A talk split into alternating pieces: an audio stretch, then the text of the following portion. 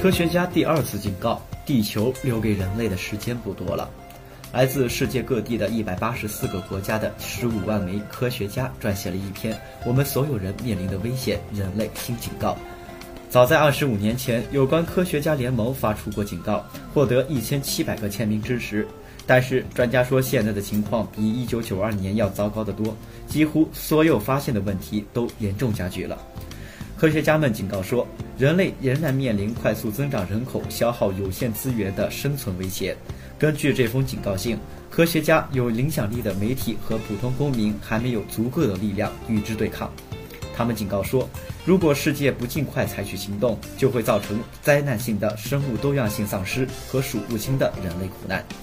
自从发出第一次警告以来，只有臭氧层的空洞已经有所改善。信中督促人类以此为戒，说明果断行事时会有好的结果。但是每一个其他的威胁都变得越来越糟。他们写道。在这些变化永远无法转移之前，留给人类的时间不多了。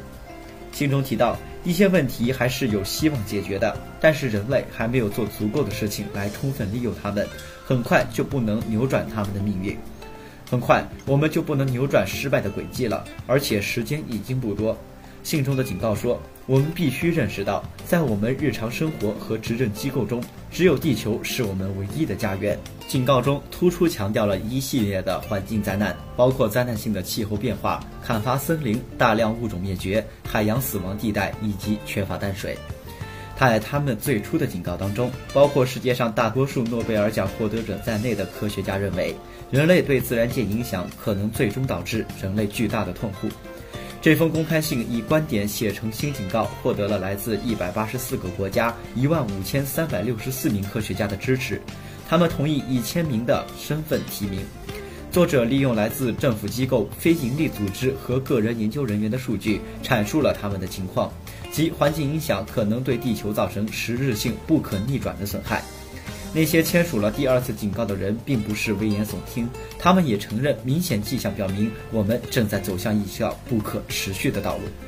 我们希望我们的论文能够引起广大公众对全球环境和气候进行辩论。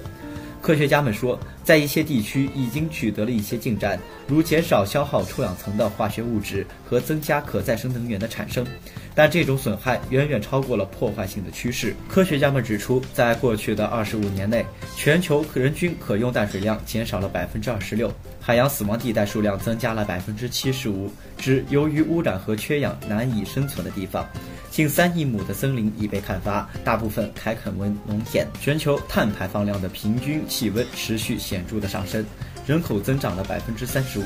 世界上哺乳动物、爬行动物、两栖动物、鱼类和鸟类的总数已经下降了百分之二十九。教授和他的同事组成了一个新的独立组织，名为世界科学家联盟，表达对环境可持续性和。